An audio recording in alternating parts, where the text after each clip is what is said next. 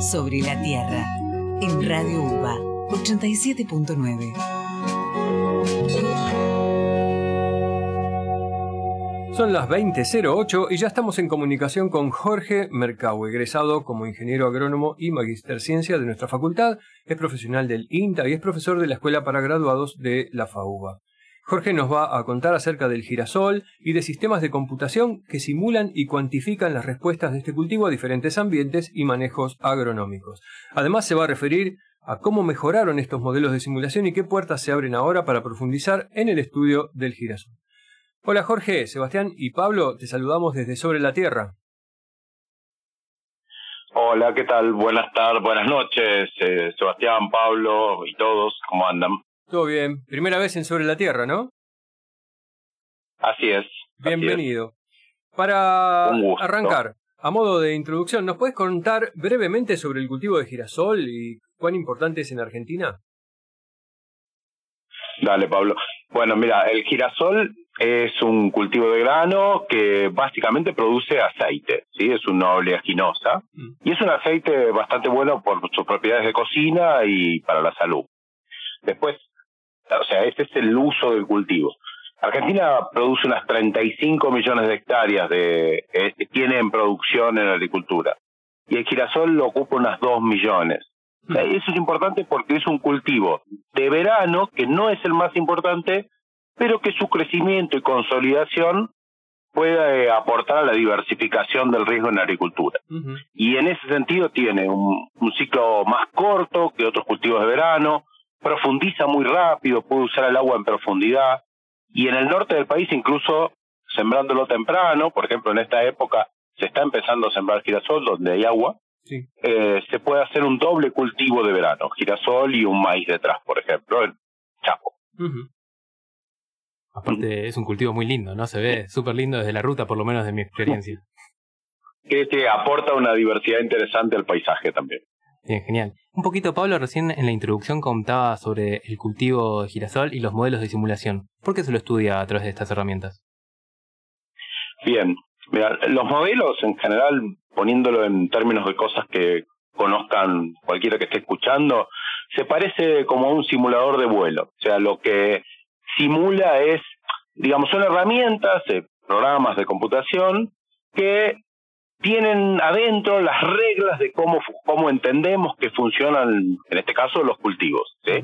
Y entonces le permite, como en un simulador de vuelo, a alguien que toma decisiones o que está pensando qué hacer con un cultivo, eh, le permite, eh, digamos, jugar con esas decisiones y ver qué pasa en determinados escenarios. Básicamente eh, son herramientas armadas o muy, muy potentes para ayudar a tomar decisiones en el programa que coordino NINTA, que es un programa de ecofisiología, o sea, de cómo funcionan las plantas y cómo funcionan los agroecosistemas, son herramientas útiles que ayudan a, a integrar muchos factores y puede ayudar a un mejorador de cultivos a pensar estrategias de mejora, o puede ayudar a un productor o a un asesor a ayudar a definir fechas de siembra o densidades, fertilizaciones eh, eso permite cuantificar la variabilidad interanual de rendimiento. Entonces, si vos tenés al cultivo de girasol descrito con un modelo, podés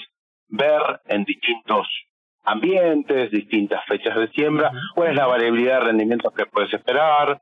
La respuesta a una tecnología te permite decir, bueno, eh, cuántos kilos puedo esperar por fertilizar un poco más. Y bueno, en particular, eh, al modelo, digamos, el cultivo de girasol tiene en Argentina un antecedente muy importante porque el grupo liderado por Antonio Hall desarrolló uno de esos modelos que se llama All Crop Sum, que es un modelo justamente del cultivo así funcional del, del cultivo de girasol.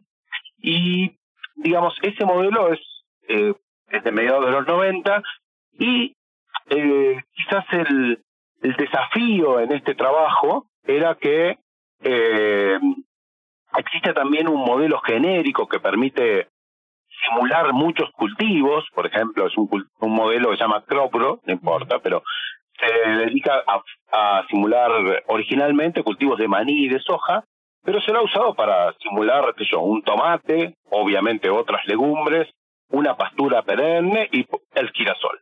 Y bueno, es un modelo un poco mejor integrado a algunas herramientas de simulación y podría simular mejor el aceite. Eso es un poco el, el contexto del trabajo. Bien, veo que hay diferentes. Eh, perdón, Jorge, ¿estos modelos se usan normalmente para producción o son a nivel de investigación? No, eh, a ver, se usa, eh, diría yo, en, en, en, Argentina desde hace por lo menos 30 años se, usa, se han usado para apoyar toma de decisiones de cultivos, tanto en maíz, en soja, en trigo, en girasol mismo, eh, y hay herramientas que forman parte de las decisiones, por lo menos de algunos asesores y algunos desde esos momentos. ¿sí? Son herramientas incluso simplificadas para apoyar la toma de decisiones. Claro.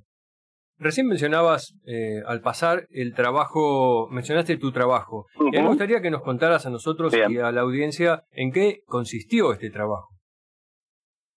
Bien, eh, bueno, como te decía, el, el inicio es esta cuestión de la existencia de un modelo, que es muy bueno, pero la existencia de un modelo genérico y que podría aportar algo en, en la simulación del aceite. Bueno, el trabajo está enmarcado en realidad en la tesis doctoral de Ignacio Rodríguez, que es un profesional de INTA Balcarce, eh, y básicamente, digamos, es el trabajo consistió, esta parte de, de su tesis, que es este trabajo, en la revisión de, de si lo que tenía este modelo genérico para simular girasol estaba era lógico o era coherente con lo que sabemos de cómo funciona el cultivo, hacer una revisión profunda de eso. Después, la otra cosa que consistió el trabajo es en ponerle a este modelo algunos parámetros, algunos números, a algunas cosas de cómo calcula cosas, y para eso el, lo que condujo Ignacio son ensayos muy bien cuidados en, en la experimental de Balcarce, de INTA en Balcarce, eh, con distintas fechas de siembra y sin ninguna otra, sin, sin limitaciones, solo sembrarlo y que tenga condiciones de crecimiento que llamamos potencial, sin limitaciones. Y además, eh, el trabajo usó eh, ensayos que tiene una red de ensayos que hace INTA en distintas experimentales junto a SAGIR, que es una la Asociación del Cultivo de Girasol. Y entonces en el trabajo se evaluó, por un lado, ponerle, revisar el modelo, ponerle estos parámetros y también usar parte de los ensayos para evaluar si lo que hacemos con el modelo, digamos, se parece a la realidad, porque esa es la gracia, ¿no? Y por lo menos en este caso era comparar a ver si podía al menos igualar a este otro modelo más específico de Girasola, el Lloyd Bueno, tremendo trabajo y muy complejo. Me encantaría saber un poquito sobre los resultados. ¿Nos puedes contar? Bien, mira, el, el modelo se pudo, se pudo parametrizar razonablemente, vamos a poner esos términos, y la predicción del rendimiento que se logró, o sea, cuán bien eh, simuló o copió los resultados experimentales de ensayos distintos a los que usaron para la calibración, fue bastante buena, fue comparable a la del Cropsan, a la del otro modelo anterior, o sea, para rendimiento. Sin embargo, en aceite lo superó bastante ampliamente, ¿sí? Logró simular el porcentaje de aceite de este cultivo que cuyo principal objetivo es justamente producir aceite, entre un 45 y un 57% de variación en los ensayos que el modelo copió aceptablemente. O sea que en general los resultados fueron buenos. Muy bueno. Y entonces, ¿qué, qué conclusiones surgen de todo esto? Porque este, es como que esta herramienta está superando el modelo específico. Bueno, la primera es no sé si superando, porque en realidad el modelo específico tiene algunas cosas que en este modelo más eh, genérico se pierden un poco y de hecho la expectativa es en algún momento, eh, digamos, modernizar o insertar ese otro modelo en, en las herramientas que te mencionaba que, este otro modelo o alguna de estas formas que tiene el modelo genérico pueden ser incorporadas en otro modelo. Pero eso será otro trabajo y de algún otro estudiante. La cuestión es que el, te diría las conclusiones es que el modelo es posible de usar, ¿sí? O sea que se puede aprovechar este modelo para simular el cultivo de girasol muy bien y de hecho simulando mejor el aceite.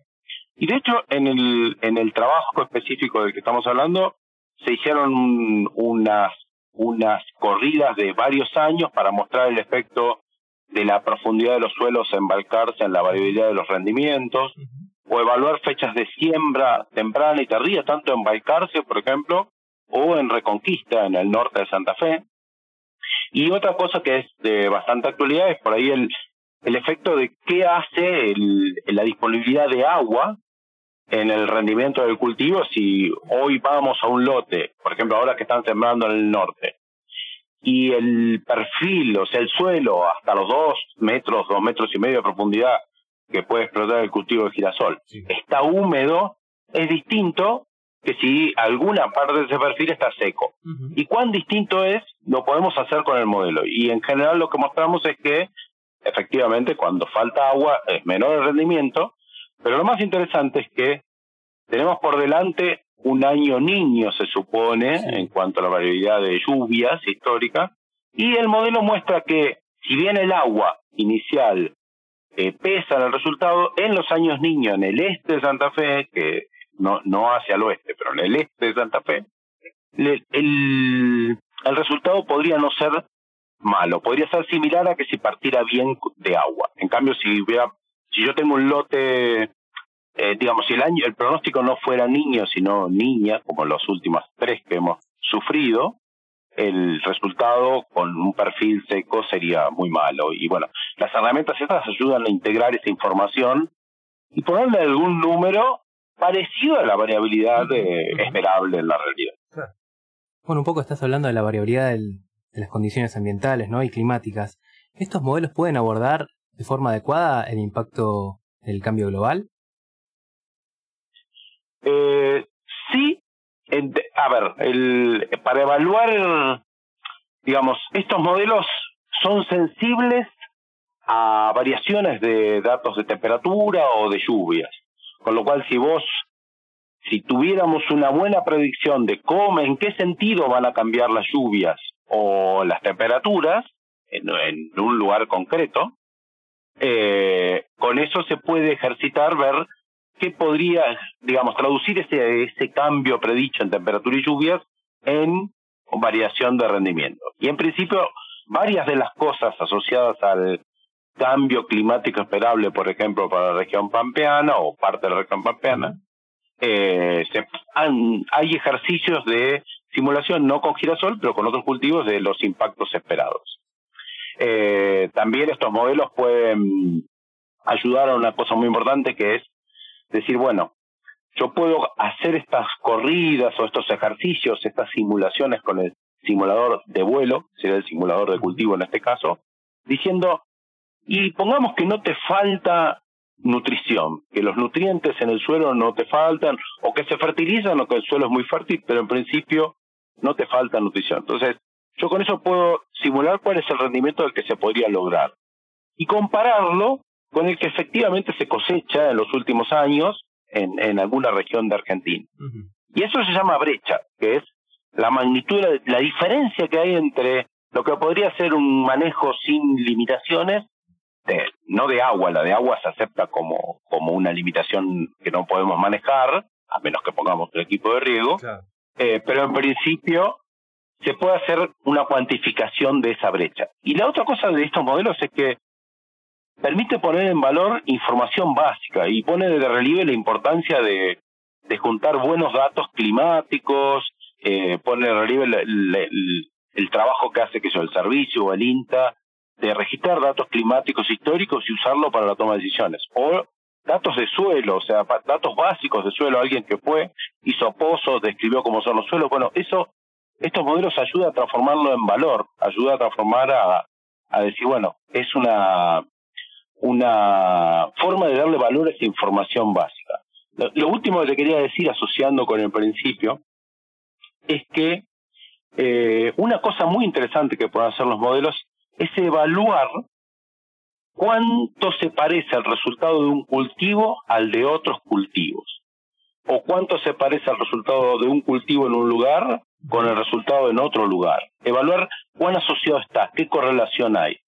Y permite entonces diseñar estrategias de manejo del riesgo. Es decir, si el crecimiento de girasol, por ejemplo, para Argentina, aportaría a estabilizar resultados frente a la sequía. El año pasado el cultivo de girasol en muchos ambientes fue de los pocos que se pudo destacar en una sequía que fue muy intensa. Y bueno, fue un cultivo que por ese ciclo corto y ese uso de agua en profundidad mostró muy fuertemente sus virtudes. Bueno, eso con modelos se puede, digamos, se puede evaluar, se puede cuantificar y se puede pensar en estrategias de ese tipo. Y lo último, te diría, eh, es que estos modelos para usarlo, así como ponen en valor mucha información, requieren bastante capacitación. Y en eso vos mencionaste que yo soy docente en la UBA, en la EPG de, de Soriano, en FAUBA. Y uno, soy docente en esto, en un modelo, en los cursos de modelos de cultivo, que desde hace años se dan en la facultad. Es un curso muy valioso para mí, digamos, particularmente, y creo que tenemos bastantes camadas de estudiantes. Totalmente. Bien, me encanta, no podía dejar de pensar mientras contabas todas estas implicancias del, estudio y los avances que hicieron. ¿Qué surge cuando ustedes van con esas eh, novedades, digamos, en cuanto a modelos de simulación a los productores? ¿Es un diálogo fluido? ¿En general hay que hacer muchas visitas para que esto se incorpore? ¿Cómo se da ese intercambio?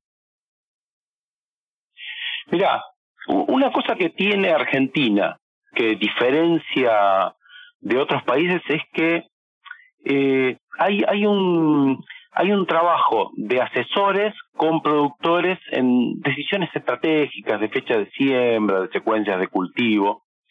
Y en términos generales, eh, por años hemos trabajado, digamos, desde INTA o desde la facultad, junto a CREA o ese tipo de instituciones que tienen esa vinculación con asesores y a veces capacitando con a los asesores y los técnicos en estas herramientas eh, se propaga mucho su uso y su impacto. Y quienes trabajamos con modelos, además, eh, aprendemos de las potencialidades. O sea, junto con quienes toman decisiones, aprendemos a usarlos mejor, a detectar errores, a, a, ver eh, necesidades, o sea, qué cosas debiéramos mejorar para que estas herramientas sean más potentes. Jorge, ¿estos modelos están disponibles eh, libremente en algún lugar? Estoy pensando en usuarios, podría ser un asesor, pero bueno, si pudiera tener el conocimiento para hacerlo, también un productor. Bien. Eh, a ver, eh, asesor o productor, lo importante es que tenga un perfil orientado hacia, hacia lo tecnológico y la profundización de cómo funcionan los sistemas para estas herramientas. Eh, y generalmente son profesionales, te diría, para, para poder usarlo, pueden ser productores profesionales, eso es distinto. Eh, y la cuestión del acceso es, en el caso particular de estos modelos, están esta familia de modelos que donde está este modelo CropGro y también el Oil Crop, está dentro de una, una familia de modelos que es pública, eh, se llama DISAT, ¿sí? que es un justamente Decision Support System for Technology Transfer, o sea, es un sistema armado para apoyar la toma de decisiones o, ayudar a la transferencia tecnológica, a la transferencia de conocimientos. Pero en general eso está disponible, gratis, simplemente se manda un correo y se baja. Y lo que son datos climáticos y todo, por suerte, cada vez tenemos más datos climáticos públicos y las bases de suelos de INTA son públicas, digamos, con lo cual es cuestión de construir esas bases de información para empezar a correr los modelos. Pero sí, son herramientas accesibles, no son para todos los días, pero te diría que, que forma parte del, del aprendizaje de un grupo de asesores o de, de técnicos en, en alguna zona para, para ayudar a tomar decisiones. En muchos lados del mundo este tipo de herramientas se usan y a veces el uso es para aprender algunas lecciones. Una vez aprendidas, por ahí no forman parte de, la decisión cotidiana, pero se puede ir aprendiendo distintas cosas. Algo que a nosotros nos maravilla cada vez más es la cantidad de información que está disponible en Internet. Este, mucha gente está haciendo eh, investigación con imágenes que se pueden bajar gratuitamente. Ahora vos hablas de bases de datos de, climas, este, etcétera, que se pueden usar en los modelos. Y la verdad que está muy bueno eso, porque realmente antes esto no existía, o al menos están a la mano. No, y eso es así. La, la, información de la percepción de la Tierra, digamos, con satélites para un montón de cosas es impresionante. el valor que tiene y el que le podemos sacar, la agronomía creo que va crecientemente haciendo uso de eso, pero tiene mucho por, por todavía sacarle el jugo al uso de esa información. Y las bases de datos, que además, una cosa que se hace con las bases de datos que es muy interesante con EXO, con esto que hablamos, es que eh, a partir de las estaciones, eh, ya sea automáticas o, manuales clásicas, se hace como una interpolación y una grilla de cómo es el clima en todo el mundo, digamos, con distinto nivel de detalle, obviamente, con donde hay más densidad de estaciones, esa grilla es más detallada y más confiable, y en otras menos. Y de hecho, pero esas bases globales existen y están a nivel de la Tierra, o sea, de hecho, ese tipo de herramientas está disponible para la mayoría de esas son abiertas, así que para cualquiera que las quiera usar. Buenísimo. Y es, es impresionante la potencia para, digamos, los modelos ayudan a integrar esa información. De hecho, requieren ese tipo de, de aproximación para poder traducirlas en algo que le diga algo, porque que llueva más o que llueva menos puede ser un problema, puede ser una oportunidad. Por ejemplo, la región pampeana se supone que con el cambio climático eh, van a aumentar las temperaturas. Pero no está tan claro si van a reducir las lluvias, quizá van a aumentar las intensidades de la lluvia. Bueno, eso se puede tratar de ejercitar. Pero el aumento de temperatura permite decir, sí, ¿qué pasa si nosotros sembramos más temprano que lo que hacemos normalmente? O sembramos más tarde, o sembramos dos cultivos en un año. Este tipo de preguntas son típicas de respuesta y de ejercicios con modelos. Jorge, te agradecemos haber estado Sobre la Tierra. Te felicito primero por el trabajo, nos encantó y aparte lo contaste muy claramente, así que doble felicitación. Bueno, quedamos ah, en contacto para que, nos cuentes cómo sigue. perdón. Siendo que sos un amigo, Pablo, lo voy a tomar parcialmente. La, felicitación de mucho de esto es de Ignacio, ¿sí? Eh, Ignacio tiene el gran mérito de todo esto, que es su trabajo de tesis. Que se lo hacemos llegar. Seguramente está escuchando. Dale. Así que te mandamos un abrazo, nos cuidamos mucho de no decirte George. y nos encontramos, nos encontramos en cualquier momento. Un abrazo, Pablo, un abrazo, Sebastián, y muchas gracias por llamar. Hasta luego.